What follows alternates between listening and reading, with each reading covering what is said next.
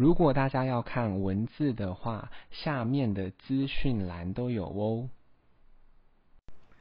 今天要念的英文是关于音乐绘画。一，I like to listen to music. I like to listen to music. 我喜欢听音乐。二，Turn on the radio. Turn on the radio. 打开收音机。Turn on，打开。三，I know the tune。I know the tune，我知道这个曲调。Tune，曲调。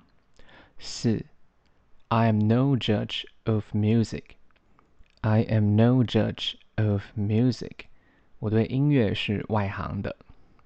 五，The song changed my life。The song changed my life。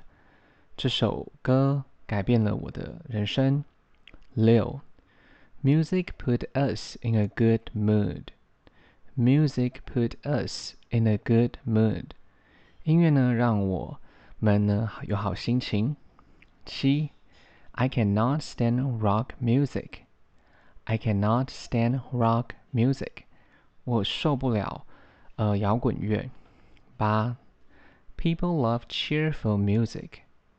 People love cheerful music. 人们喜欢愉快的音乐。Cheerful，愉快的。九，Metal music shocks me.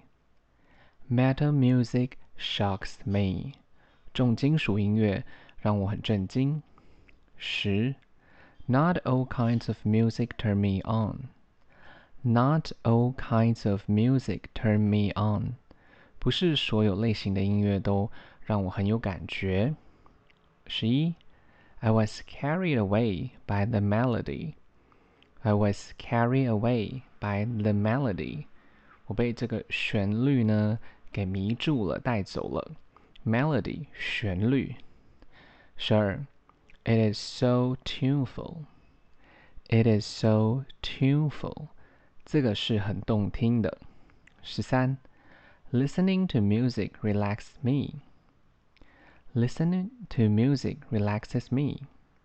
听音乐让我觉得呃很放松，放松。十四，I love going to concerts. I love going to concert. 我喜欢去演唱会。Concert 演唱会。十五，He is a famous music critic. He is a famous music critic. 他是一个有名的乐评。 Famous 有名的，critic music critic 乐评。十六，You have an ear for classical music. You have an ear for classical music. 你真是对古典的音乐呢，真是懂得欣赏。